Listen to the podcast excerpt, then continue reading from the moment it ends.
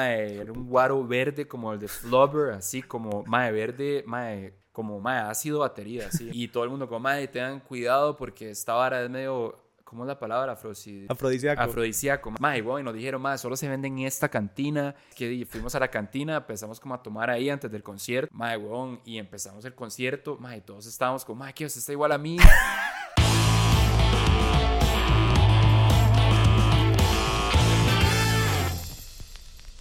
Esto es otro episodio de la segunda temporada de Pietro Blacón. Hoy estoy hablando con Sebastián Suñol, el ex baterista y ahora nuevo cantante y frontman de la banda Magpie J. Si quieren conocer el video que hicimos para Magpie J en el 2019 llamado Taylor to Suit, pueden ir a No Pasa Nada. Si quieren apoyarnos, pueden ir a patreon.com slash no pasa nada oficial, que es la mejor manera de asegurarse que este programa siga siendo posible y todos los otros espacios de No Pasa Nada.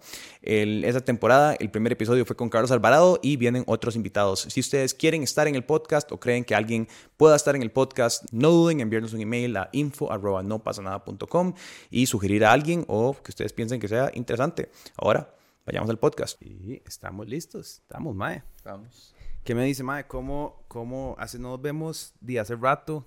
Creo que la última vez que nos vimos bastante, bueno, fue 2019 cuando estabas sacando Taylor to Suit, que grabamos el video. Yo creo que mucha gente ya no, como que pandemia pasó poco después de Taylor to Suit, entonces como que no, mucha gente no supo que no pasa nada, produjo ese video, después lo hicimos, pero, Mae, que Tony fue la experiencia. Madre, muy tuanis. Y yo creo que, eh, como decís, fue como un poco difícil porque, bueno, Tragaluz salió en el 2019 y habían muchísimos planes como post el álbum, el release en el Teatro Nacional, eh, todo lo que pasó que fue demasiado importante para la banda. Y teníamos planes de, de hacer un tour latinoamericano por Chile, Colombia, Sí, eh, regresar a México, Guatemala. Y nada, cayó pandemia, dos años eh, bastante duros, pero bueno, aquí estamos ya de vuelta con todo. Ma, ¿cuál fue ese proceso de volver? Bueno, porque ahora tuvieron un, un montón de cambios. O sea, Julián salió en algún momento. Después tienen a alguien como venir y cantar un rato. Después decís como, no, ma, yo voy a cantar. Que yo me acuerdo, bueno, en, en Taylor to Suit, de hecho, vos hacías voz... Eh, segundas voces. Segundas voces. Sí. Y después, pum, vuelve Magpie J, hacen concierto de lanzamiento otra vez y ahora sos vos el, el frontman. ¿Cómo, ¿Cómo pasa eso? Madre, fue todo un proceso, yo, yo diría que orgánico. O sea, la banda intentó, bueno, tuvimos la salida de Julián de una manera súper amistosa. O sea, Julián sigue siendo un hermano para nosotros. Está ahorita en, en New York eh, haciendo una espe- especialización en, en Pilates. Y bueno, ahí hablamos de vez en cuando. Eh, y nada, bueno, ahí quedamos cuatro, igual los, los miembros originales. Y pensamos, bueno, busquemos entonces ese cantante que puede llegar. Lo intentamos, eh, igual con un gran amigo, gran artista, David Nick, tuvimos un concierto con él, pero nada, igual por decisiones personales también de él, decidió que prefería como no seguir con la banda.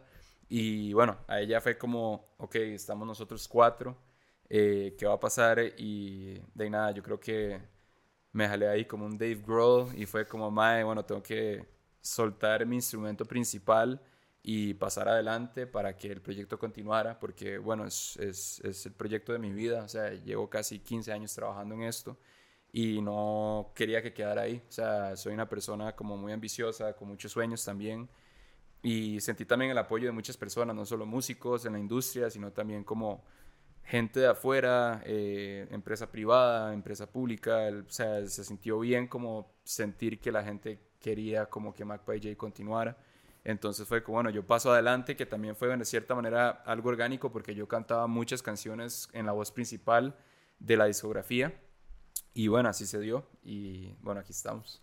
Mike, vacila, si yo me acuerdo en conciertos súper tempranos de ustedes en el cole, eh, me acuerdo de verte a vos cantar un par de veces piezas de Red Hot Chili Peppers, pero vos estabas haciendo la voz, eh, eh, no me acuerdo qué cover hicieron, en qué año, o sea, hace un millón de años. Hicimos como 90 covers de los Peppers, entonces fue En algún demasiado. momento. Exacto. Eh, madre, no, pero qué cool, weón. O sea, y sí, me imagino que para vos debe ser todo, y todo un cambio, o sea, pasar y vas a seguir tocando batería en, en los álbumes o en grabaciones o cómo vas a hacer ese split o vas a soltarlo por completo. Mae, yo creo que también aquí ya acaba de mencionar a Andrés Villalobos, es nuestro nuevo baterista, eh, que también siento que entró a la banda como de una manera súper orgánica, como el Mae se acopló demasiado, eh, entró con una disciplina increíble, eh, sacando las canciones tal cual como suenan en los, en los álbumes y en el estudio. Entonces, primero, respetar y admirar un poco el trabajo que él hizo ya entrando a la banda. Y bueno, creo que estamos teniendo una increíble relación, o sea, valga la redundancia a través de hablar como de los Foo Fighters ahí, como me siento como literalmente Dave Grohl y el Taylor Hawkins, como que nos estamos llevando muy bien.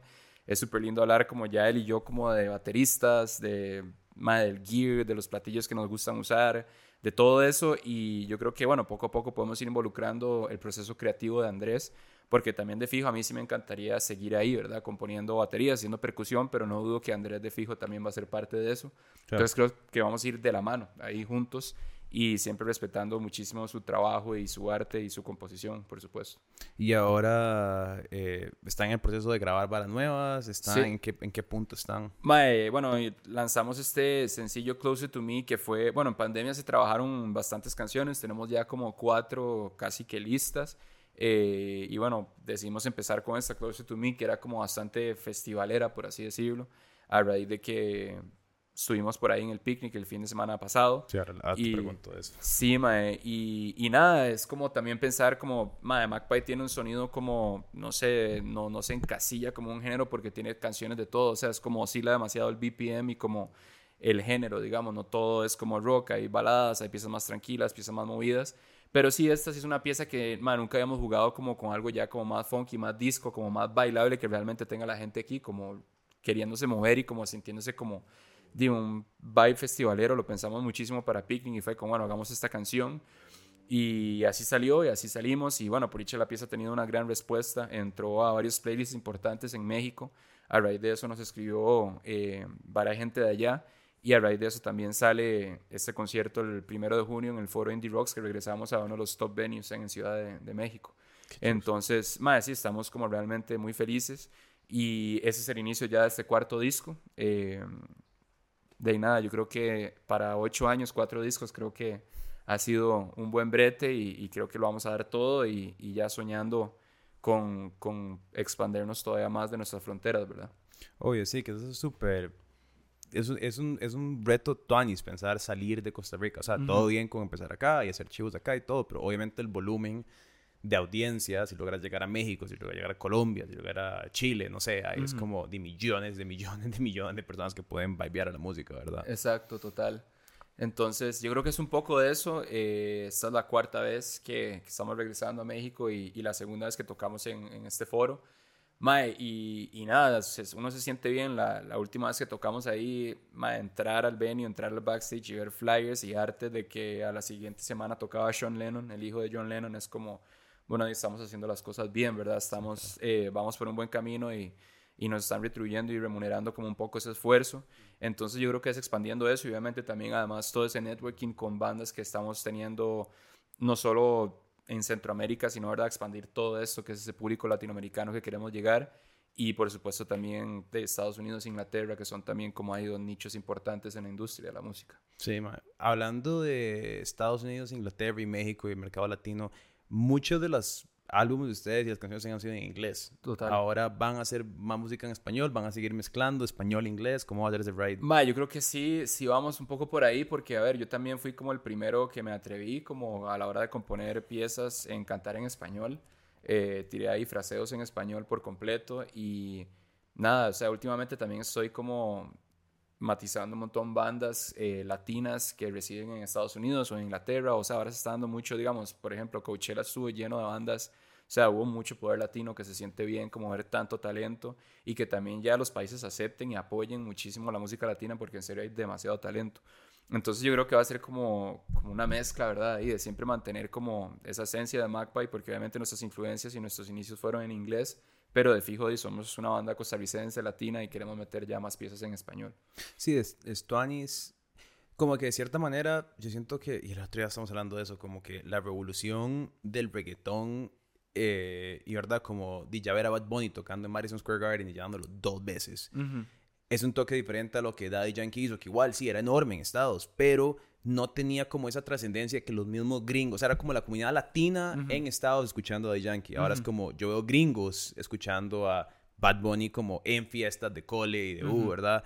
Y uno dice como, ok, ya ahora hay una trascendencia, digamos, de que los gringos pueden escuchar música latina sin tener que tener como una, no sé, como que sos segunda generación o algo así, sino que es como, no, no, yo soy de este mercado y puedo poner en el radio una canción latina por más que sea en español. Exacto.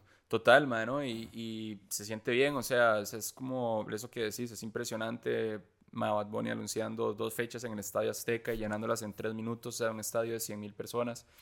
Y increíble que, que el MAE viene de Puerto Rico, igual, un país con números de población parecido al nuestro. Y creo que es algo de tendencia, ¿verdad? O sea, creo que Estados Unidos también ahorita es demasiado como rap, hip hop y también muchísimo reggaetón. Entonces, bueno, por ahí va y es bueno que artistas latinos se pongan en el mapa y, y pongan la representación en ese sentido. Sí, yo creo que eventualmente eso ah, va a ayudar a que de otros géneros lleguen, ¿verdad? Nosotros lo pusimos, bueno, podemos hablar un toque picnic, como estamos Kenneth y yo hablando de Sí, ok, hoy Picnic es muy reggaetón, muy, ¿verdad? Como hasta mucho hip hop este año y la vara y sí, sí, involucraron cierto otros géneros que podemos hablar de eso un toque. Pero lo que yo decía es como, madre, que chiva que un festival se pueda hacer tan grande en Costa Rica, pueda seguir creciendo, porque eventualmente si ves festivales como Coachella o Lollapalooza o lo que sea, ya son tan grandes que pueden meter un montón de escenarios con un montón de géneros. Entonces, di, si vas a Golf en Nueva York, sí tenés rap, pero también de fijo puedes tener una mega banda de rock en otro escenario. Exacto. Pero tienes que empezar por algún lugar. Obviamente lo que más vende hoy es di, reggaetón, obviamente. Claro. Pero es chido ver que ya es tan grande que pueden tener otros escenarios a donde pueden estar, digamos, Mac by J. Esa barra me parece súper chido. Más sí, y agradecer ahí muchísimo el esfuerzo eh, de Yogo y de Picnic en, en, realmente, bueno, siempre nos han apoyado muchísimo a lo largo de todos estos años hemos podido compartir con artistas como Mavasilos, eh, Carlos Vives y mm, artistas así de talla realmente mundial. Y bueno, este picnic no fue la excepción, nos pusieron ya en tarima principal, que la tarima principal en la segunda fecha era así, la, la tarima alternativa.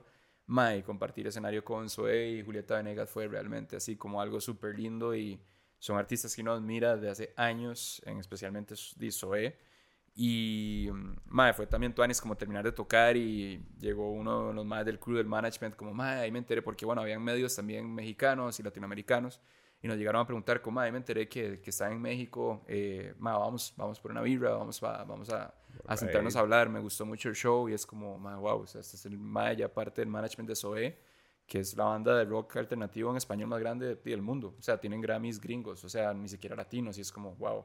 Y también está el Guitar Tech de Café Tacuba, que andaba con ellos y también nos llegó a hablar al camerino como maes. O sea, me encantó su show y veámonos en México ahora. O sea, los quiero ir a ver y no es como, bueno, esto es increíble. Entonces, cosas así que la gente no ve y que la gente no sabe es un puente que está creando Picnic. O sea, porque al final de cuentas es, o sea, estamos todos juntos en esto. Entonces, mucha gente no se da cuenta como ese networking que se comienza a dar atrás del escenario y es demasiado importante. O sea, te pongo el ejemplo para también mencionar como cuando se dio lo del Festival Imperial, que solo producía, ayudaba a producir las productoras que hacen Palusa y ACL, y bueno, así fue como Sonámbulo fue a tocar ACL. Entonces es como, al final de cuentas son esos espacios que la gente no se da cuenta que también es un puente para muchísimas bandas y artistas costarricenses. Sí, me imagino que en el backstage ya, di, donde está un y otro artista, y un manager, y un técnico, y una vara, y todo el mundo está jangueando, y debe ser di súper cool. O sea, más allá de la, del, del compartir el escenario, que obviamente es como una vara súper esotérica. Entonces, hay una vara concreta que es como, no, aquí está este mae que me puede escuchar y puede llegar cuando estemos en México tocando a, ver la vara. Qué buen ride, mae. Y qué, qué es, o sea, 38 mil personas, era todo picnic. Eh, no sé cuánto habrá estado en el segundo fin de semana, no sé cuánto habrá estado el momento que llegaron ustedes o no, pero Mae, ¿qué se siente salir a escenario y ver ese pichazo de gente? O sea, esas miles de personas, mae, enfrente tuyo. Debe ser todo un ride. Mae, total. Y a nosotros tuvimos también el factor lluvia, que, mae, que fue súper cool porque, mae, realmente como se quedó como ese fanbase ahí de gente dándolo todo, mae, una tormenta. O sea, creo que Magpie fue el momento donde más llovió el sábado y, madre, vieras cómo, cómo nos llegó ver a, a todo el mundo ahí, madre, con sus capas en el aguacero, igual dándolo todo, cantando. Y bueno, tenía mucha gente que estaba, se movió nada más a los lados que estaban techados, pero también era como ver dos palcos ahí, madre, llenísimos de gente. Y, y nada, súper lindo. Al próximo día, la nación eh, viva poniendo ahí como parte, como recalcando el momento de que Magpie, a pesar del aguacero, la gente dándolo todo y creo que, bueno, fue parte de este festival. O sea, yo creo que también hay que entender que estábamos post pandemia, hay que entender que no se podía hacer antes y la gente también no sabe eso. Eh, pero bueno, el, el, el, 2020 sí tocamos igual en Picnic y fue en verano y todo salió súper bien. Y, a ver, a veces eso es parte de un festival. O sea, uno sabe que uno va outdoors y, ma, yo he estado en los festivales más importantes del mundo y igual pasa. O sea, he estado en La Palusa, que cae en aguacero. Ma, he estado en Corona Capital, que cae en aguacero. Y si no, en Madrid, en Mad Cool, que hay un sol que uno dice quiere morir, pero son factores climáticos que uno no puede hacer nada es parte del ride y hay que disfrutarlo. No, yo creo que eso es parte, eso es lo que yo venía pensando. Mike, siento que la mayoría de la gente que se quejó de gente que ni siquiera fue. Porque todo el mundo que estaba ahí la estaba pasando. Y sí, es como digo, ok, llovía, pero a ver, me imagino que el booking del 90% de esos artistas tiene que ser hace meses. Entonces, para poder predecir que pueden tener la licencia para hacer el evento después de pandemia, para programarlo con la vara, para que no te llueva, no está hijo de puta, madre. O sea, igual fue un chuzo de evento. O sea, creo que fue rajado y, y, más, yo siempre he pensado en eso como únicamente hecho posible gracias a su apoyo en patreon.com slash no pasa nada oficial, donde por solo 3 dólares al mes, únicamente 3 dólares al mes, pueden asegurarse que este contenido y muchos otros sigan existiendo. Es un sistema voluntariado, los contenidos van a seguir estando al aire y pueden donar de 3 dólares en adelante. Es un sistema un poco diferente a lo ordinario, creemos en él, pero no puede funcionar sin que ustedes crean en nosotros. Se los agradecemos. Como artistas, salir y ver así una vara llena, un montón de gente, sea un teatro pequeño, o sea un festival enorme, esa experiencia de salir y ver eso debe ser un ride loquísimo. O sea, imagino que para vos, ahora que además que estás cambiando de, de que ahora vos sos como la primera persona enfrente, también debe ser una vara super trippy, o sea... Total. Total, no, no, y, y, nada más toca disfrutar en el momento, o sea, raidearlo. Creo que, que me he sentido bien, me he sentido súper cómodo, Siento que también, a ver, desde muy carajillo siempre sí fui esa persona como extrovertida, en el cole siempre como, siempre era esa persona que le decían como, madre, sea el madre que canta en el play o que, madre, no sé, la obra del Rey León era Simba y me echaba las piezas de Simba, entonces es como, madre, es muy loco como bueno, y nada, poner como en práctica también un poco todo eso que creo que de cierta manera, como te comenté al principio, ha sido orgánico y, mm, y la gente creo que lo ha aceptado bien y se siente bien también recibir el apoyo y más mensajes de, como te dije, músicos, fans, como, mae, gracias, gracias porque el proyecto sigue, porque usted está adelante y porque la banda sigue sonando como queremos que suene, digamos. Claro. Mae, ¿por qué crees vos? Y es una hora que hemos, hemos hablado mucho como que en Costa Rica ha costado tanto que una banda, un artista sobresalga, digamos, como, como en Colombia o en Puerto Rico, tal vez Colombia es muy grande, pero si lo comparas con Puerto Rico o República Dominicana, ¿verdad? Que son, yo siempre digo como, ¿qué es lo que nos falta a nosotros, ¿verdad? Para tener un Basilos, un Juanes, ¿verdad? Que de la nada no es solo regional, no pero sino que es como, madre, lo están escuchando en Hungría, ¿entendés? O sea, estoy seguro que si Juanes hace un tour de Europa, igual llena los estadios. Claro. ¿Qué será esa vara que, que nos está haciendo falta a Costa Rica para como ese switch? Pero siento que el talento sí está, ¿entendés? No, siento que no es una vara de talento. Claro. Ma, yo creo que todo es un proceso y creo que estamos llegando ahí. Eh, por ejemplo, Devinoa está ya compartiendo con y haciendo colaboraciones con artistas de talla mundial y de Innova ya está siendo nominada a Grammys también. Eh, gringo, digamos, o sea, ¿verdad? No solo latino, sino también de, de, la academia estadounidense. Entonces, creo que ahí ya vamos bien, ya eso es un avance. Pero también siento que falta mucho en, en, la escena como esa persona propia que como conozca y sepa realmente el trato del management y la parte legal de un artista y como toda mm. esa vara de networking. Eh, no, no es fácil eso. O sea, yo creo que eso es una carrera que se estudia, que se hace, que uno se forma como esa persona que llegue a representar a una banda, porque también acá hay muchas personas que de la nada nada más dicen, madre, te llames como, yo soy el, manager de esta banda o lo que sea. Madre, pero exacto, madre, atrás de eso hay muchas varas que al final de cuentas es una vara legal. O sea, el manager es el, abogado, es el abogado de la banda. Y, madre, son, son muchas preparaciones y profesionales que también sí sé muchas personas que están ya haciendo ese trabajo hormiga afuera eh, y se están codeando más de tú a tú. Yo puedo mencionar también, por ejemplo, me llevo muy bien con la disquera de Tame Impala, así, con la mm. mano derecha de Kevin Parker, ahí nos seguimos en Instagram. Y mi sueño y mi esfuerzo que estoy tratando de hacer es traer pronto Tame Impala acá. Me encantaría como oh, que sea parte de un festival o, bueno, que sea un parque vivo o algo.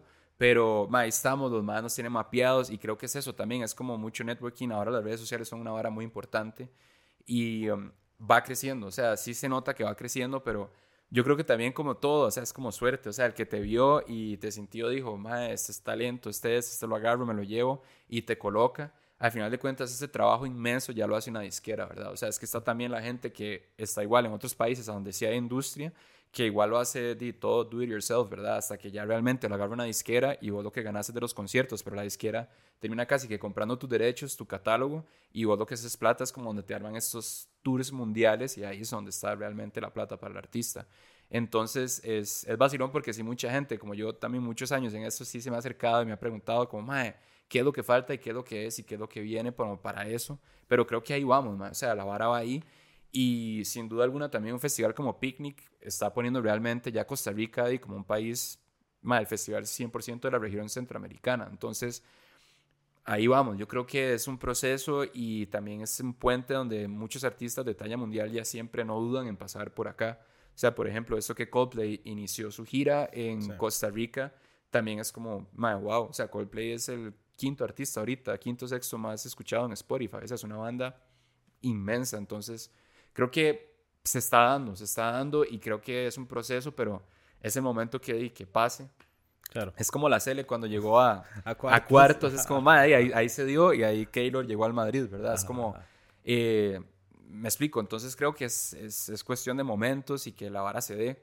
Realmente eso es como mal destino y la vida que le pase a alguno. Sí, qué loco, ¿verdad? Porque es, es... Sí, pero creo que también tiene razón. Creo que, o sea, sí hay, ciertamente creo que hay una vara como de... Yo siempre digo que, que la, el, el éxito es cuando el talento y la suerte se juntan. Exacto, yo creo que va un poco de eso también. Pero, pero también creo que tienes razón en decir que también hace falta una industria más formal, como la parte de la industria formal es súper importante y creo que a veces lo perdemos de vista. Digamos, yo, yo lo veo mucho en el cine, que acá han, salido muchas películas, y ha habido mucha vara, pero no tenemos realmente como un, un, estudio de cine formal que compre películas, que venda películas, que, que esté metido en la vara. Casi siempre son como proyectos súper independientes que juntan la harina, hacen la vara y la pulsean, que súper bien, pero eso es muy diferente a tener una industria de cine. Totalmente. O un estudio como hay en Los Ángeles o en Londres, que literalmente llegas a un estudio a grabar una movie, ¿verdad? Exacto. O, varias partes de la movie.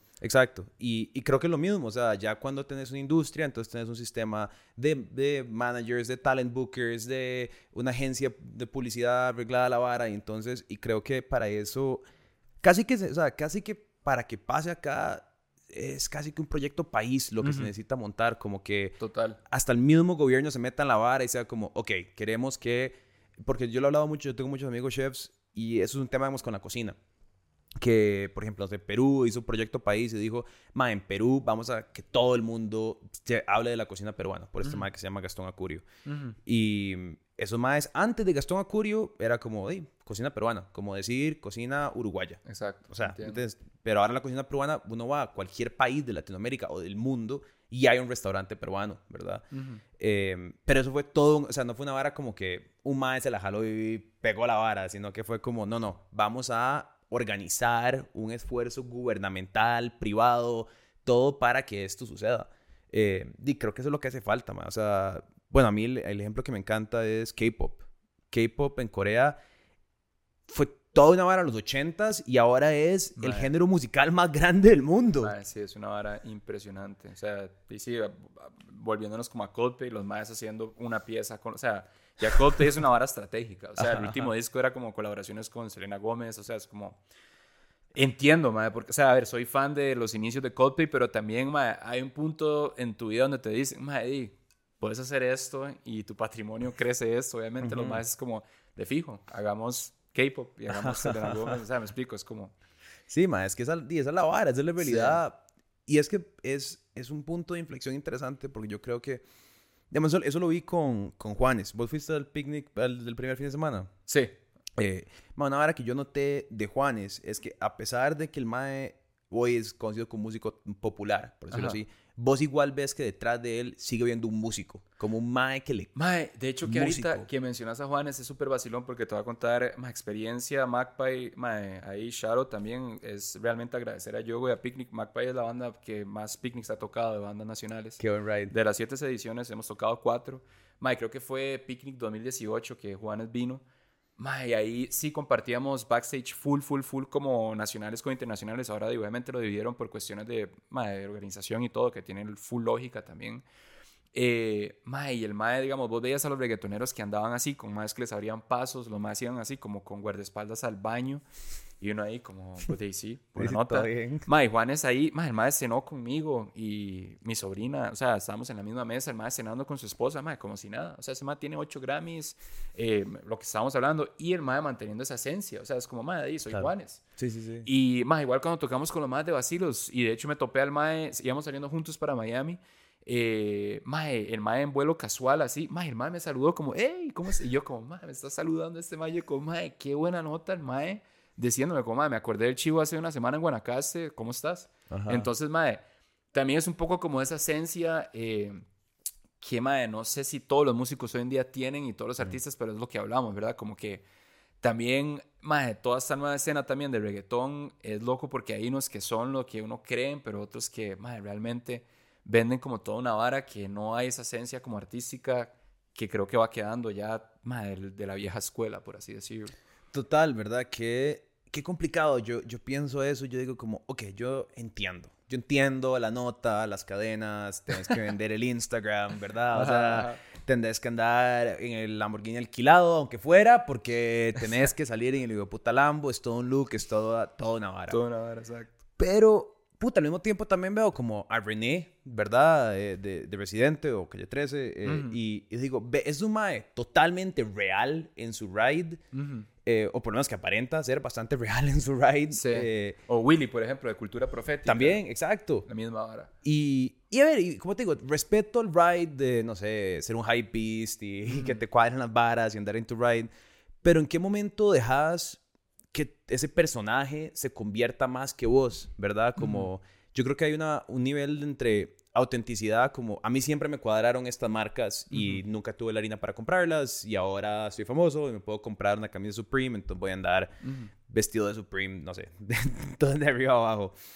Pero también es como, ¿Está haciendo eso porque vos sos eso o porque seguís a otros reggaetoneros que se visten así y ahora, ¿verdad? Total. ¿A dónde queda esa originalidad de carácter, tal vez, verdad? Total. Eh, digamos, Bad Bunny es un mae que a mí me refleja a veces como que el mae empezó y fue muy comercialón en toda su imagen, pero ahora el mae, no sé si es por estrategia o no, pero él es bastante él. Total. O sea, vos ves que el mae, no sé, saca unos outfits rarísimos. Sí, sí, sí. no, y, y mae, no sé, el mae sí sabe cómo jugar muy bien como con todos sus nichos y públicos, mae.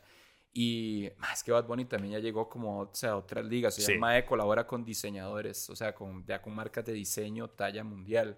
O sea, ya no es Supreme. O sea, ya es mae. Burberry. Eh, Jackie News. O me explico. Entonces, como, wow, Burberry es como, mae, mae, el lunes en el Met Gala. ¿Viste esa vara? Entonces es como, ok, mae, es, yo creo que es otro nivel. Pero, mae, total, o sea, sí, sí es un ride ahí como esa vara que, que decís como los reggaetoneros, como, ok, mae, hay que verse como este mae, porque esto, mae, pero di, a final de cuentas, la misma como energía y mística de lo que el mae representa y su producto es lo que Obvio. va hacer que tenga un follow, ¿no? Porque siento que mucho, a ver, mucho del, de la música, que sí es la música, ¿verdad? No sé, yo diría que el 80%, pero hasta un punto y después es mucho el vibe, como la experiencia musical de ese artista, ¿verdad? Yo siento que uno ve, no sé, así, no sé, uno va a un chivo punk y uno tiene la experiencia de un chivo punk. Uno espera que los maes que están en el escenario se vean como los maes de un chivo punk. o sea, uno espera que todo el mundo sea Henry Rollins y eso es como... Entonces, obviamente, uno entiende que la música también tiene que representar esa parte teatral o escénica, ¿verdad? O sea, al final sos súper teatral, 100%. ¿Verdad? Porque un chivo, un, un, un video música, o sea, ver, Taylor y Sud fue toda una experiencia... una curaduría de meses, o sea, de mucha cabeza. Era como, madre, ¿cómo se va a vestir la banda? ¿Cómo se va a ver el escenario? ¿Qué colores vamos a usar? Eh, ¿Qué colaboraciones con artistas vamos a hacer? Y eso, ¿verdad? Porque nadie, al final de cuentas, por más purista que uno sea, nadie quiere ver como un, un cuarto blanco, como, o tal vez sí, no sé, tal vez es el ride de ese artista. Exacto. Pero, pero qué tanto, digamos, ahora que están reformulando Mac J y piensan como en su imagen y su identidad, es una vara que va pasando con, con, con los años, algo que ustedes dicen, mae, bueno, nos cuadran estas referencias, cuando, obviamente se empezaron súper carajillos, entonces imagino que tenían artistas a los cuales se han moldeado. ¿Cómo es esa experiencia de, de, forjar esa imagen, esa identidad, digamos, de banda y supongo que también tuya personal? Mae, 100%, a ver, McPay sí siempre le dio mae, una importancia a la estética y a la imagen mae, del día cero, digamos, o sea, como realmente Julián era fotógrafo, eh, eh, Felipe seguir el guitarrista, es arquitecto. Yo estudié Derecho, pero es muy loco, como que siempre sí fue una persona muy creativa y como siempre me encantó mucho de, toda la vara artística y del arte en general. igual Feligón y Martín también, o sea, como que todos siempre pensamos como, ma, ok, o sea, es que va más allá porque, ma, no solo la música, es como, como es un paquete entero, ¿verdad? Como la gente lo ve. Y, mae, también siempre nos encanta como generar esta microeconomía a muchos artistas que o están empezando o son diseñadores. Entonces, digamos, para cada flyer yo busco un mae nuevo y digo, mae, este mae es el mae y este mae va a ser el flyer. Y le empiezo a mandar referencias, mae, y trabajo un flyer un mes y medio. Y cuando ya llegamos al punto es como que aquí va y este es el flyer de este concierto. Y, ma, igual son las fotos, igual son los fotógrafos, ma, por ejemplo, con vos, ma, igual fue toda una inversión y es como, ma, es dedicarle realmente amor al proyecto porque al final de cuentas es, ma, creo que también la gente lo ve y la gente dice, ma, es que esto, ma, no solo le ponen en el estudio, no solo le ponen en lo que están tocando en vivo a la hora de presentarse, sino también van más allá. Y también el merch, por ejemplo, ma, siempre hacemos como algún chineo para ese fan que va y es como, que, ma, fuiste, bueno, te puedes comprar un tote para que van a ver discos también. Entonces como que creo que es como run the extra mile para que la gente vea que siempre estamos curando muchísimo la estética y la imagen. Y definitivamente sí, yo sí me estoy retroalimentando mucho siempre de artistas que me gustan y agarro referencias y eh, le digo a un fotógrafo, madre, de fijo nos queremos ver un poco como este ride y el fotógrafo es como, madre, qué cool, y igual vamos a lo mismo, vamos a discutiendo, armando la sesión hasta que llegamos a ese punto y es como, madre, ok, las fotos quedaron como queríamos. Y es como, madre, qué lindo, o sea, es como eso. Pero lo más funny es eso, madre, que siempre estamos pensando como cómo podemos, si la banda tiene la economía, generarle microeconomía a otros artistas de la escena, ya sean diseño, ya sean foto, ya sean dirección de visuales, madre, en muchos sentidos, cineastas, todo, para que todo el mundo esté como diciendo, bueno, madre, MacPie también está aquí para esto. Y es una plataforma para todos, no solo para nosotros, ¿verdad? Entonces es un poco de eso. No, eso es eso es súper tuanis y sí, y sí se, se, nota y se siente, o sea, como que todo lo que, lo que piensan en, en, en meter en diseño, digamos, yo me acuerdo la, la, la portada que diseñó Felipe, mae, que le hizo como en 3D. Eh, yo le pregunté, render. ¿cómo hizo ese render loquísimo de la puerta, mae? Es muy chuzo. ¿Para qué álbum fue ese? A mí se me olvidó. Para Tragaluz. Tragaluz, sí, claro, para Tragaluz. Ajá. Eh, y después que la Chema, que yo la tengo, es, la, es el, el, outline de... Bueno, y que tocamos, digamos, en el Salón Dorado, en el Museo de Arte Costarricense, eran igual puros ventanales que entraba la luz. Entonces, mae, siempre todo tiene un concepto. O sea, el concierto en el Teatro Merico Salazar fue un, un concepto con tres actos eh, con una narración que iba conforme a los visuales. O sea, me explico, todo siempre dice va muy pensado, digamos. Sí, eso, eso es chuzo porque les da otros verticales de creatividad. O sea, no solo, obviamente, música, número uno, eso sale, pero después pueden pensar en, madre, qué chiva poder explorar facetas de diseño, facetas de video, facetas de foto, ¿verdad? Total. Eh, eso en, la, en las bandas, y así es como uno lo recuerda, digamos uno, de Chema de Black Flag, que uno ve, bueno, hoy que se volvió más un icono como de vara popular, pero también como en Grailed, que cuestan como mil dólares por una chema de Black Flag. y es como o los mismos posters, que eran chusísimos y los madres le metían demasiado, no sé, como pensar a cómo iban a hacer esos posters, ¿verdad? Total. Esa vara es súper, súper chusa. En, en bandas eh, latinas que ustedes vean como, Ima, esa banda está como haciendo varas diferentes o despegando? ¿Qué, qué, ¿A quiénes siguen ustedes? ¿O qué, qué, qué otras, digamos, mencionaste Zoe, pero digamos como en español, como qué bandas ven ustedes que, que estén inspirando? Yo ahorita, de hecho ando Chema de la vara, yo soy un mae que le encantan chemas de bandas, o sea, me fascina. Mae, esta banda de Marías, bueno, la mae es puertorriqueña slash gringa, y, mae, desde que los escuché, bueno, iban a tocar en un festival que se llama Three Points en Miami, que, mae, yo también igual soy muy festivalero, intento ir por lo menos a un festival todos los años de mi vida por muchísimas razones, es como mi momento de desconectarme y de ir a tragar demasiado, no solo a nivel de industria, sino como energéticamente, como decir, ma, tal vez un día me vea ahí. Y es, o sea, dicen que si uno sueña y visualiza, uno llega. Entonces siempre como que trato y trato, como, más, ok, voy a este festival y, más, ver muchas varas, ver cómo se mueve la gente en el escenario, el público, cómo se comporta la logística, muchísimas cosas, ma. Y, ma, esta banda iba a tocar en el festival, ma, y los más cancelaron y, ma, fue como una banda que así como que mi novia y yo, o sea, la madre me dijo, ma, escuchate esta pieza y fue como, ma, ¿qué es esta vara? Ma, me obsesioné, se llama Di Marías y, ma, toda la estética igual, ma, los más estaban empezando y ya están en todos los festivales más importantes de, ma, Estados Unidos, ma, en Europa. Y bueno, la, la frontman es una chica, ma, igual la estética, ma, la manejan exquisita. Y más el disco, el único LP que tienen se llama Cinema y más es una belleza. O sea, desde el intro hasta la última canción, más un montón de géneros. Y eso es como un ejemplo de banda que igual es súper independiente, pero uno va viendo como si los más van haciendo un buen brete, más van creciendo, más como, más como espuma, más muy, muy rápido. Pero realmente bandas latinas, más respeto a muchísimas bandas, más y, creo que es eso, como que todos estamos como más en eso. O sea, también está esta banda puertorriqueña que me encanta, Buscabullas. Ellos estuvieron acá eh, en, en, Costa Rica, un festival epicentro, bueno, fue el normal, pero era la, producción era como parte de epicentro. Igual, man, fue súper lindo como el festival, como conocer a la MAE, como cuando mucha gente aquí no los conocía, la MAE como con la hija, man, los regazos, así les compré el vinil y las madres como, muchas gracias y madre, ir dándose cuenta cómo fueron creciendo hasta que igual ya están ahí en festivales gigantescos y estas dos bandas, por ejemplo, ahora que hemos hablado mucho de Bad Bunny, madre, el disco que sale mañana tienen featurings con ambas bandas. Ah, Obviamente tiene que ver mucho que son artistas también puertorriqueños. Claro. Pero, pero madre, sí, también, madre, lado negro me encanta. Eh, madre, no sé, puedo seguir así como con varios artistas. Pero, pero sí, más sí hay como también este auge, no solo a nivel de reggaetón, sino también como la parte indie de artistas más muy, muy tuanis latinos.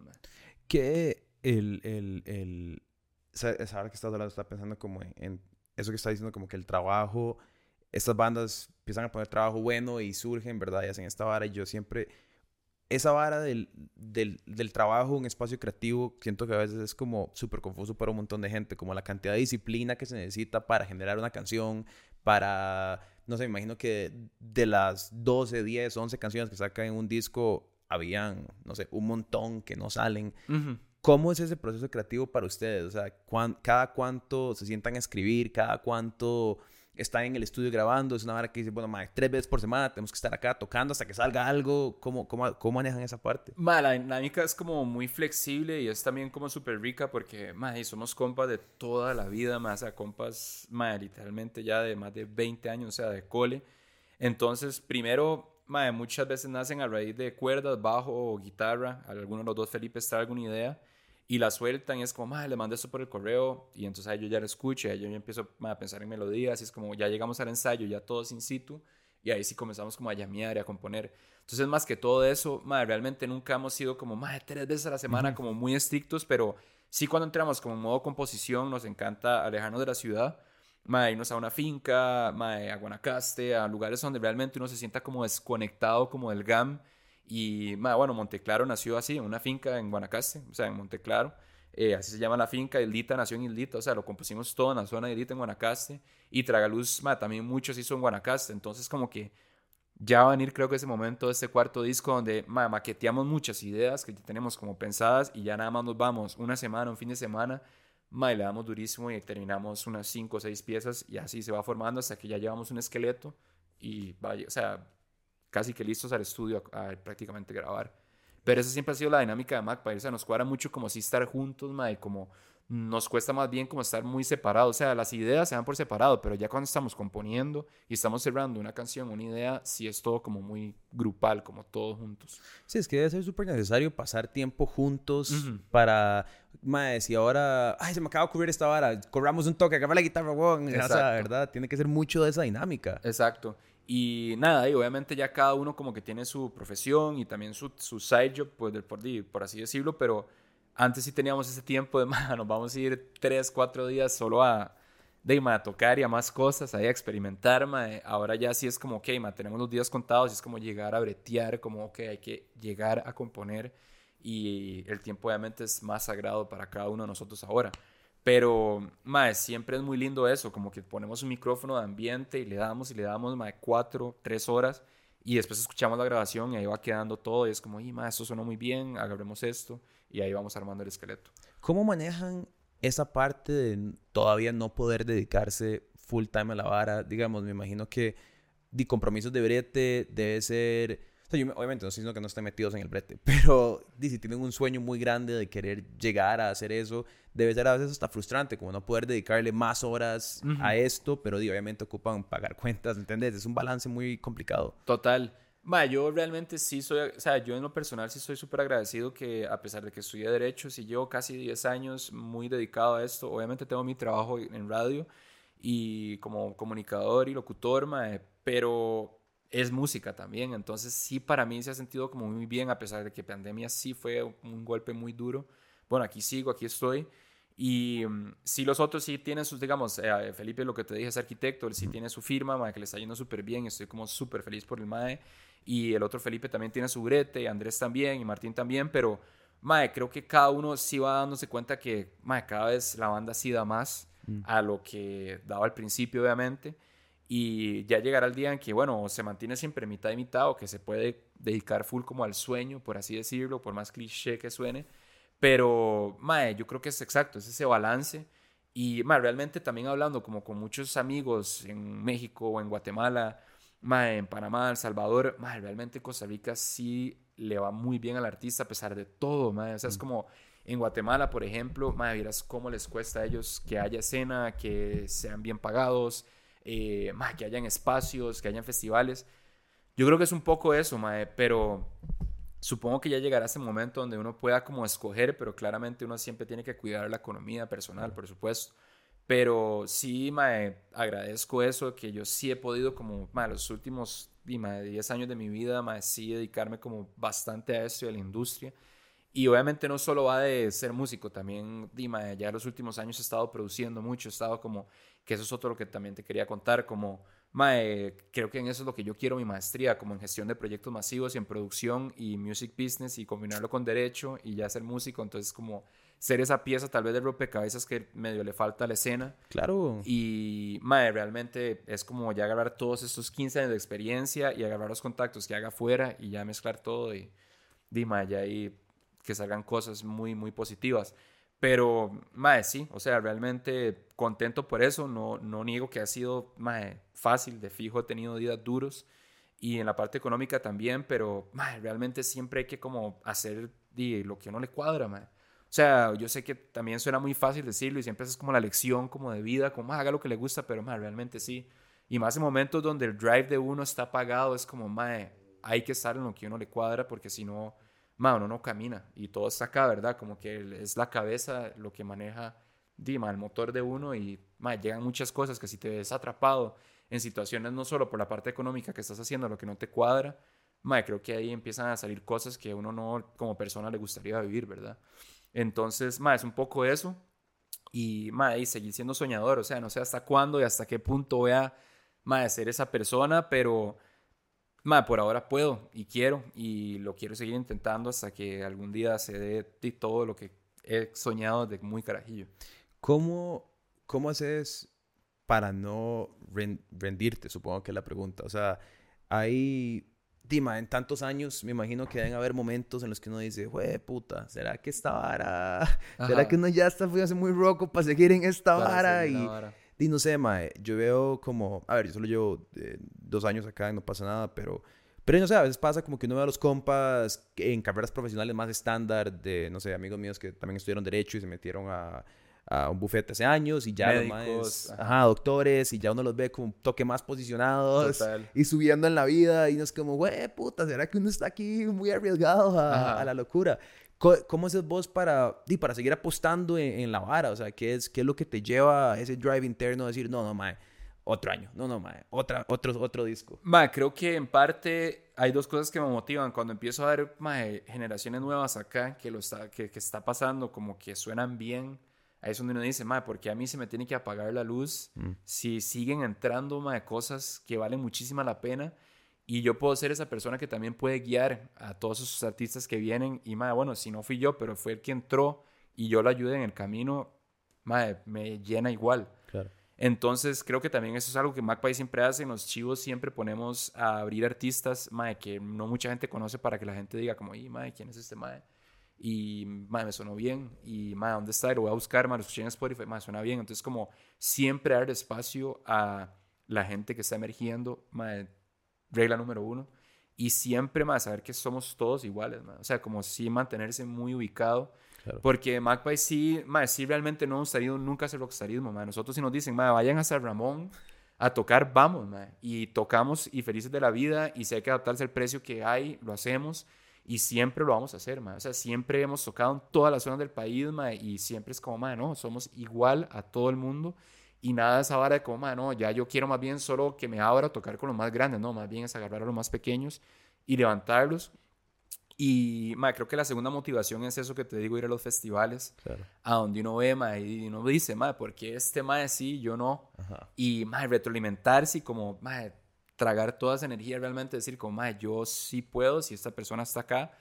Y, ma, y el caso de éxito puede llegar, ¿verdad? En cualquier momento, en el momento y edad que sea, ¿verdad? También. O sea, hay bandas como, por ejemplo, Future Islands, es una banda bastante indie, pero más, si son gigantescas, los más tienen 45 años.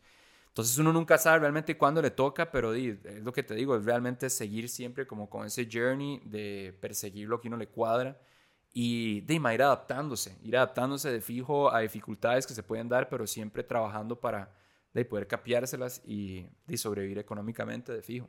Sí, es algo que yo siempre pienso. Obviamente las circunstancias de todo el mundo son súper diferentes, pero si uno... Yo a veces digo que mucha, mucha vara del éxito es solo permanecer. Es como si uno sigue, si uno logra estar ahí el próximo mes y el próximo mes y, y hay muchos proyectos que aparecen y, y son súper chivas, pero se queman muy rápido y no logran por A o por B o, o se, se caen piezas, ¿verdad? O, pero si uno logra encontrar la manera de, de seguir, de, aunque sea, no sé, mae, que al final todos tienen bretes súper ocupados, pero se ven una vez al mes y siguen escribiendo una canción, ¿me entiendes? Exacto, exacto. Que creo que, mae, eso es lo lindo y creo que eso va a ser. O sea, MacPay es una familia que creo que de más para toda la vida porque está como también esa vara que, o sea, topamos con la suerte que somos de esta esa amistad que mae, hemos pasado pruebas muy duras, mae, o sea, muy duras. Tiene que ser una relación complicada. Sí, o sea...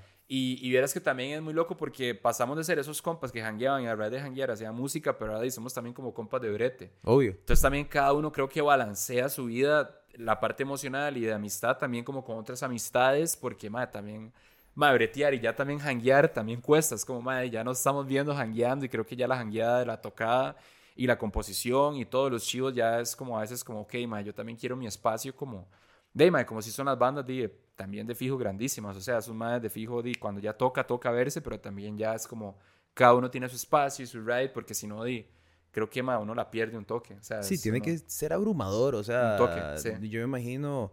A ver, eh, aquí todos no pasa nada, nos llevamos súper bien y todo, y, pero di, seguimos siendo como brete, o sea, 100%. Entonces hay que darse cuenta como, sí, di, al principio yo me acuerdo, eh, Kenneth y yo jangueamos un pichazo y además en pandemia jangueamos un pichazo porque era como, di, la gente de la oficina, la gente que vemos, porque cuando todo el mundo pensaba que todo el mundo se iba a morir, como en cualquier semana, en cualquier momento, como, más, cerremos el círculo, pero obviamente llega un momento en el que es como, ok, no por obligación tenemos que vernos todos los fines de semana, porque si no, sí se vuelve, o sea, se puede volver mucho, ¿me entendés? Eh, como pasar, y en especial ustedes que pasan, no sé, momentos tan intensos de procesos creativos y como tienen que ver, no sé, se van ocho días a escribir un disco y después decir, bueno, madre, que nos vemos el viernes, como sabes, ya te acabo de ver ocho días. Ya vimos un montón, exacto. Sí, eh, total. Y sí, esas, esas, esas pruebas, muchas bandas no lo logran, o sea, muchas bandas por dificultades internas o quién sabe qué, del proyecto, por más cool que fuera, y no lo logran por esas dinámicas. Y creo que mantener esa salud mental, esa estabilidad ahí, es mucho de, lo que lleva al éxito del proyecto, ¿no? Total, total, mae. Y, mae, sí, yo creo que también es como ya disciplina personal de cada uno, como, ok, mae, yo quiero seguir en esto. Y se han habido momentos que nos sentamos como, mae, ¿qué? Seguimos, seguimos. Y, madre, así ha sido. O sea, bueno, yo ya no me toca cargar platillos y, madre, la batería, que siempre fue también durísima, es lo más duro de fijo de todos los músicos. Ma, pero sí fueron 15 años, casi 20, de que siempre era esa persona y ma, ahora más bien es como ayudo al nuevo batero. Es como, ma, dale, en picnic ahí, soltándole los patillos, como, ma, yo, me explico.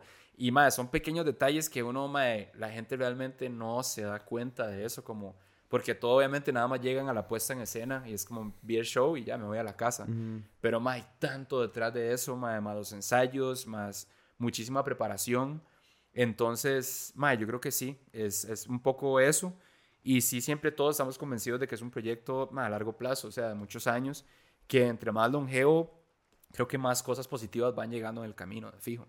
Entonces, es, eso es lo importante, al final de cuentas. Ma. ¿Qué, ¿qué ha sido como de las varas más locas que les ha tocado vivir? O sea, si, viendo para atrás y pensando como, tal vez no en detalle, pero si pudieras como hablar de alguna experiencia que fue como, y mae, qué buen mae, qué loco fue esa vara. Tirando una muy vacilona en uno de los tours en México, mae, estábamos en Toluca y, mae, esta vara es súper loca. O sea, como que nos dicen, mae, hay un guaro que se llama La Garañona.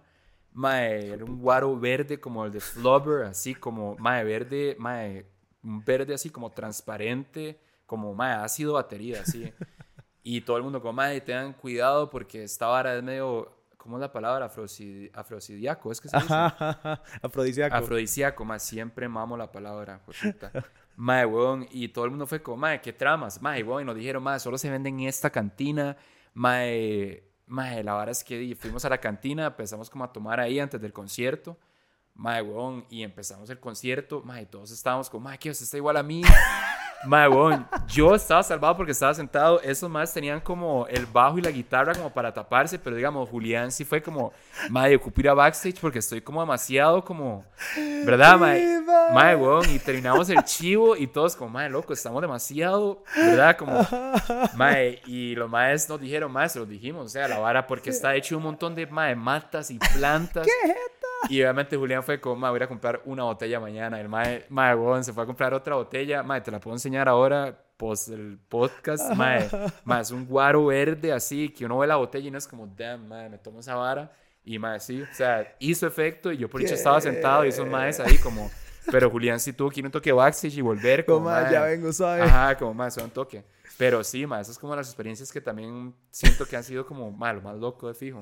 Ma, esos tours, esos tours eh, eh, en otros países deben ser súper loco, porque ma, sí debe ser como vivirla a 100 un par de días. Ma, rajado y también es lindo como ir ma, viendo cómo y las circunstancias van mejorando, o sea... Sí, me imagino. Más el primer tour obviamente fue una loquera y ya este que nos vamos ahorita, ya más íbamos patrocinados por Celina, nos quedamos en los Celinas, eh, más...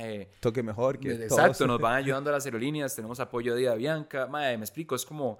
Más ya van mejorando las cosas y obviamente también van mejorando los venues en los que vamos tocando, entonces uno ahí sí va viendo ma, el trabajo hormiga y también increíble que te escriba ya, ma, sacas algo y no solo te escribe la persona que está en San José o en Cartago o en Heredia, ma, te escribe gente del DF, de Sao Paulo, ma, de, de Santiago, Chile, ma, de, Estados y es como, ma, wow, o sea, sí se siente todo ese trabajo que he hecho que ya el ruido es afuera también. Obvio.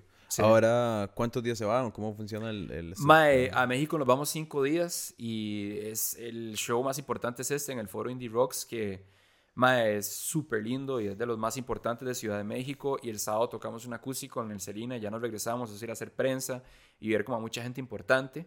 Eh, el concierto lo está produciendo eh, Humo, que es una productora bastante grande ya también. Le hacen management, por ejemplo, a Camilo VII, que después de, de Soe sigue Camilo VII. O sea, Camilo VII toca el Palacio de los Deportes en un par de meses en México. Y igual en todos los festivales en México importantes, afuera. O sea, sí son una banda bastante grande. Y ma, Guatemala también es bastante interesante porque, bueno, tenemos esta increíble relación con una banda que se llama Easy Easy, que es como el Magpie de allá, como se parece mucho no solo en el sonido, sino como igual en todo lo que han venido trabajando. Y ma, es el lanzamiento de una disquera que se llama Citrus City, okay. de New York, que los maes eh, de nada, medio firmaron ya Easy Easy y a Magpie le van a hacer unos cassettes, les quieren hacer merch. Y este año metieron a cuatro bandas en Coachella. Y ahí ya empezó también una relación donde vamos a ver, no sé si vamos a firmar o qué va a suceder, pero es ese inicio de relación donde nos quieren también colocar en varias fechas en estados. Ah, qué Entonces, más sí, o sea, eso es muy positivo.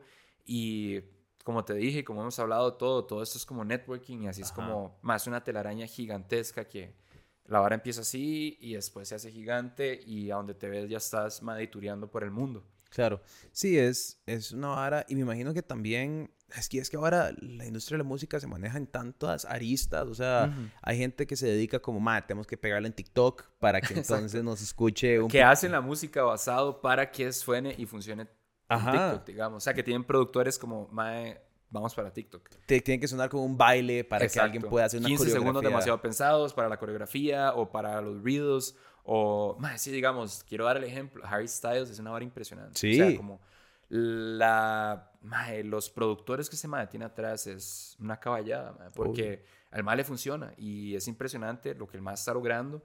Y de sí, ahora lo ves, mae, o sea, es increíble que uno va a un banco y suena y es como alguien viendo un TikTok y es la música de Harry Styles y es como, mal, ahora sí va así y sí funciona así. Total, o, ma, esta banda, ahora te la puedo enseñar, se llama eh, The Hara Band. Son unos más ingleses que comenzaron haciendo covers en TikTok, como de, no sé, cualquier vara.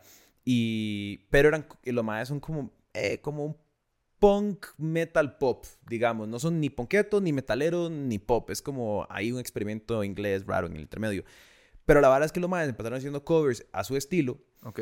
Poco a poco fueron introduciendo su, como su ride, su música y finalmente lograron como salirse de hacer covers que se hacían virales en TikTok a que la música de ellos se hiciera virales en TikTok. Y mm. entonces, pero vi cómo orquestaron como una estrategia, digamos, de... de cómo lograr la vara, wow. Eh, después los más fueron súper llamativos en cómo se vestían o como los shows, porque sabían que, bueno, ocupamos que en 10 segundos alguien vea esta vara y digan, ¿qué lo que era? Ajá. Entonces empezaron a hacer mosh pits como muy rajados, que después sacaban en los highlights y la gente decía, yo quiero ir a ese chivo, a ese despiche, ajá. Eh, entonces muy vacilón porque sí, es una estrategia diferente. O sea, ¿verdad? Antes, di, no sé, cuando, cuando uno empezó a, escuchar música, di, yo me veía, yo veía videos de música y me compraba CDs en Vértigo. Total, y... yo era esa persona que iba a Vértigo y escuchaba, o sea, que te acuerdas que te dejaban escuchar el disco Mae, y para que es como cierran las varas, digamos, los de los artistas que yo más escuchaba en séptimo, octavo eran John Mayer y Jack Johnson.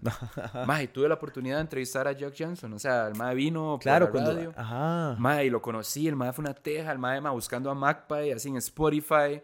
Mae, el mae una increíble persona y, mae, yo, ¿te acuerdas cuando uno le podía poner un mensaje atrás al iPod? Sí, Yo le puse In Between Dreams. Oh. Mae, quiero imaginar el Sebastián de séptimo, octavo grado, mae mae, que escuchaba con Disman, Jack Johnson ahí en el cole, mae, en los snacks que eran de 15 minutos, o mae, que el mae ahí, como muy en su vara, iba a estar entrevistando a ese mae. Entonces, ¿sabes? Uno dice, mae, es, mae, es cuestión de nada más estar ahí hasta que uno llega a esos puntos, mae. Y, y sí, mae, o sea, yo era esa persona en vértigo que, mae, literalmente, mae, me ponía a escuchar discos y ya mi mamá era como, mae, ya, o sea, ya tomé café, ya me tengo que ir, mae, ya no, no, puedo esperarlo más porque ya iba como por la séptima pieza, es como, ok, sí, lo voy a comprar. Mae, y después entró el auge de los viniles y, mm. mae, me metí full en la vara. O sea, full, full en la vara hace como 10 años y ese es el souvenir que yo compro en todos los países que voy. O sea, apenas llego a un país, busco un record store y voy a comprar un vinil. Eso es lo que me traigo. Como más, me lo traje de este país. Ah, y me recuerda ese viaje y fragmento pedazos de mi vida en viniles, digamos. Ah, eso está muy chido, mae. Sí, sí. Qué chuzo. Sí, yo... Yo me acuerdo de esas épocas, madre, que era como, yo lo que hacía era, iba a Vértigo, veía discos, y después era como LimeWire, y bajar, ah, y bajar la vara. y, no bajaba una canción, bajaba como la discografía. Épico, Y en los, en los iPods viejos, que cabían como 700 gigas de música, y una le metía como discografía entera de Exacto. toda esta banda. Mae, y yo era 100% esa persona que ordenaba en iTunes, porque la vara se bajaba súper, ¿verdad? Criptoman ahí, como, mae, yo ordenaba todo, ya les ponía género, nombre, mae, agarraba la portada de Google, se la pegaba. Madre, sin chingar a la gente en el cole me pedía como, madre, ¿me puede meter música? Entonces yo me llevaba cinco iPods, una galeta, metía música y devolvía el iPod. Madre, esos iPods sí, a mí yo tengo una todavía, ya no sirve, pero el otro día vi que vos puedes mandársela como un mae y el mae te la refurbish y te la puede devolver como para que sirva. Con la vara, que... Y las venden, las venden como el... Madre, sería un chuzo andar con esa porque de cierta manera es como especial andar un disco duro que solo música solo música pone solo música pone sí, eh, sí, o sea la experiencia de Spotify de poder ver el cover y los lyrics y todo es como chiva pero también es como un throwback para mí no sé andar con la vara que yo me acuerdo andar ahí Ma, y lo de Spotify es una vara súper controversial. O sea, no sé si has visto ma, artistas como Neil Young, que han tratado, mae, aún así no pueden. Terminan igual volviendo a poner su música en el catálogo. Porque, mae, eso es entrar a un tema más delicado y de horas, pero sí, Spotify más es un negocio súper loco. Es, es, es muy eh, jodido. Yo lo voy a decir porque no lo digas vos. porque si después quieres firmar con los más. Eh, no, no, pero, pero total, o sea, siento que hay. A ver, de cierta manera u otra sí le veo como, obviamente, el lado positivo a que los artistas pueden estar en un playlist que tal vez antes di, no ibas a salir en un playlist de LimeWire, de Sistema, o sea, lo que sea. eh, pero por otro lado, y sí, la venta de discos se murió. O sea, ya que era, una, era un ingreso real para artistas y ahora o chivias para hacer harina o chivias para hacer harina. Eso es. Eh, al final del día, ese es el ingreso más grande. Ajá.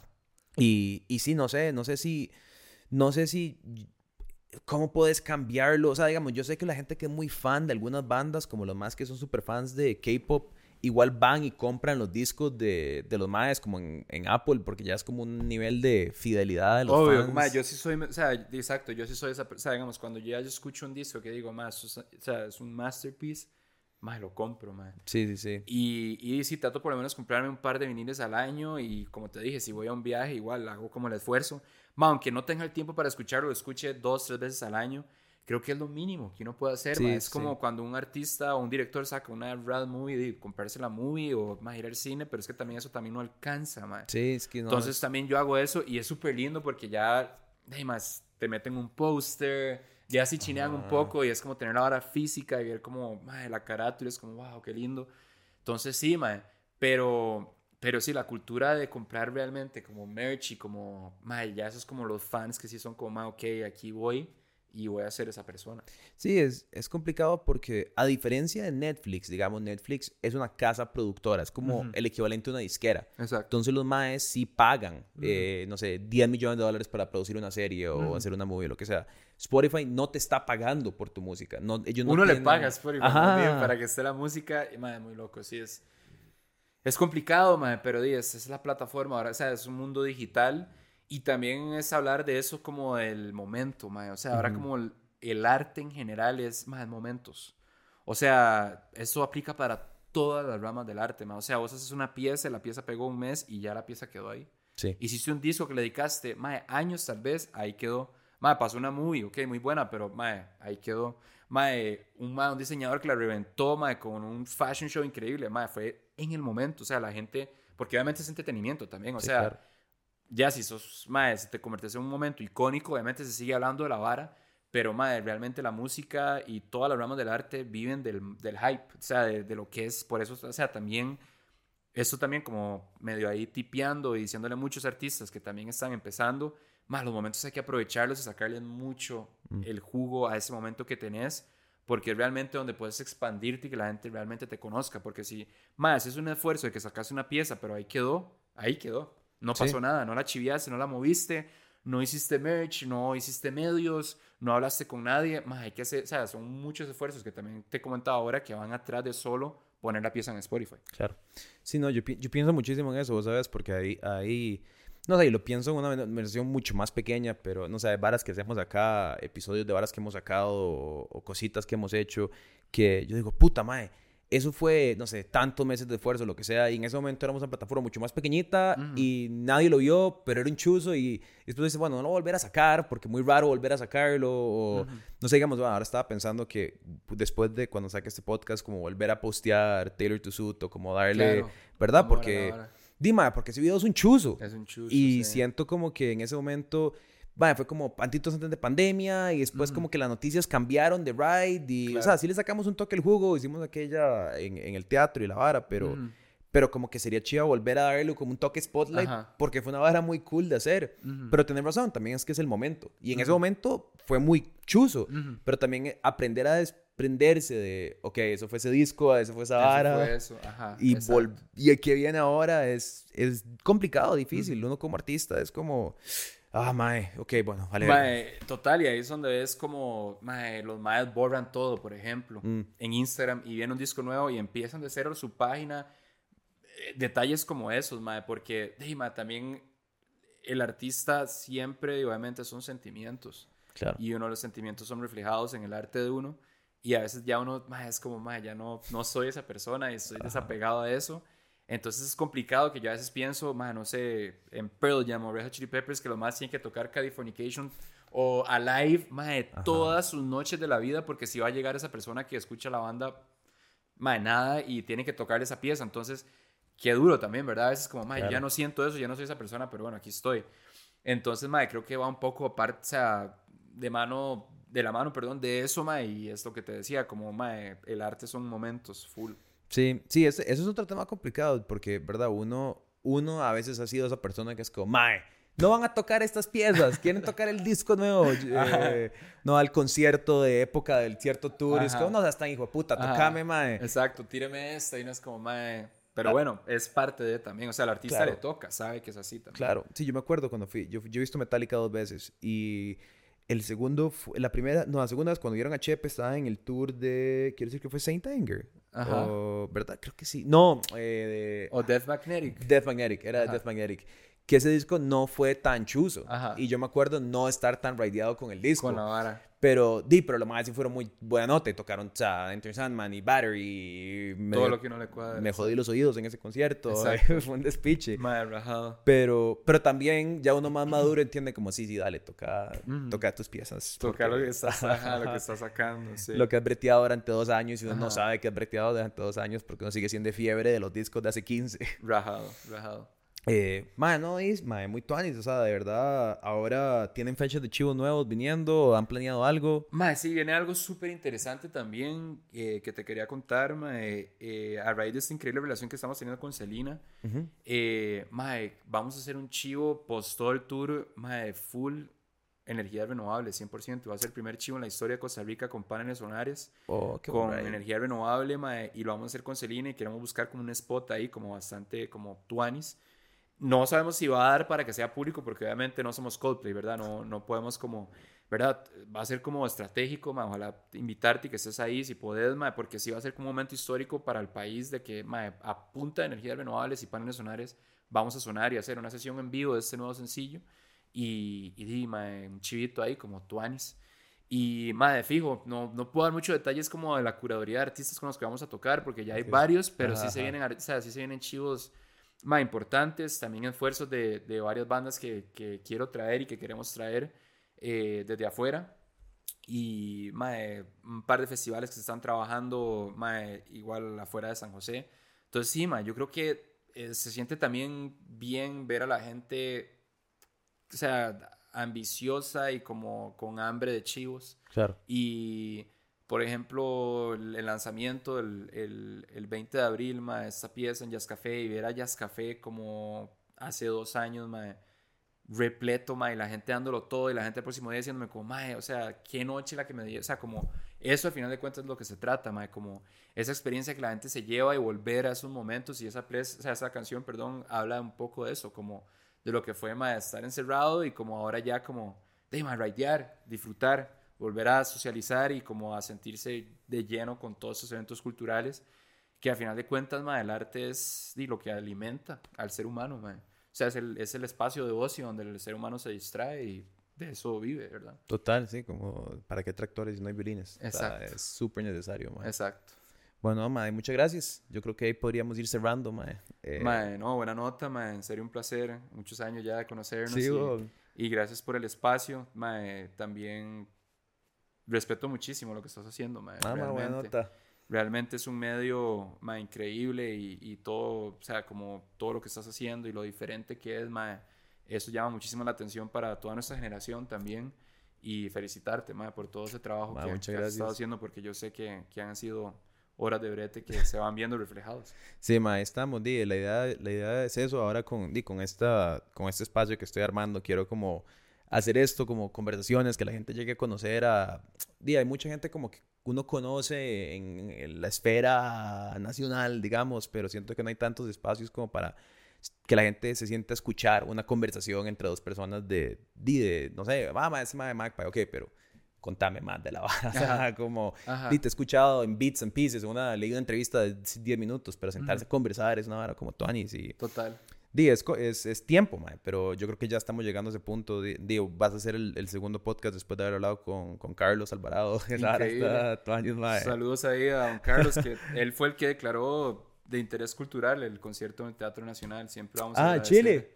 Más, sí, un decreto. Eh, siempre MacPay va a agradecer eso al presidente Carlos Alvarado. O sea, cuando. ¿Vos sabes que él es músico? Sí, claro. Sí, sí, sí, sí, sí. Cuando lanzamos Tragaluz en el Teatro Nacional, sí lo declaró a nivel nacional de interés cultural y más eso me sacó las lágrimas a mí. Mae, o sea, qué buen ride. O sea, eso me llegó muchísimo.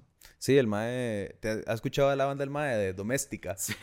Eh, no, de Dramática. Dramática. Dramática, dramática. Sí, sí, sí. ayer el Mae nos enseñó que, que el Mae, me falta respeto, puta. Eh, cuando el Mae y le hago yo como di, obviamente no hay mucho tiempo como para descansar eh, en tiempo. Y ah, no, no, yo lo que hago es que saco GarageBand en el teléfono y, me pongo a grabar música. Grande, sí, y, Mano, y me da risa también. Mucha gente pensó que hay rumores de que iba a salir a tocar con Roger Waters, como porque me acuerdo que él, cuando empezó la campaña di, hablaba mucho de Pink Floyd, de Radiohead, eso que hizo esa referencia, ¿te acuerdas? Que abría puertas a ese, ese increíble video de Radiohead. Sí. Entonces, de nada, y saludos al precio. Qué risa, madre, sí. Eh, pero no, mae, buena nota. Muchas gracias y di, eso sería todo por ahora. Pura vida. Pura vida. Y listo. Mira, come, dejó, mae. Y, mae, pantalón negro, Muchísimas gracias por haber visto este episodio de Pietro Habla Con. Fue una conversación súper cool. Si quieren ver el video de by J, como les dije al principio, pueden encontrarlo en No pasa nada, nuestro canal oficial de YouTube. Recuerden suscribirse a nuestro canal de YouTube, a Spotify, a Apple, a donde sea que lo están haciendo, ratearnos, darnos like, compartirlo con sus amigos y dejar un comentario si les gustó lo que vieron o si no les gustó también, nada más digan como los odio. Eh, espero que por lo menos a Mac by no, son una buena anda. Como siempre, recuerden apoyarnos en patreon.com slash no pasa nada oficial, que es la mejor manera de hacer este contenido posible. Y que si no quieren hacer eso, que compartan el contenido en todas sus redes sociales, Twitter, Facebook, Instagram, TikTok, etcétera, etcétera, etcétera. Muchísimas gracias. Nos vemos en el próximo episodio la próxima semana. ¿Ah?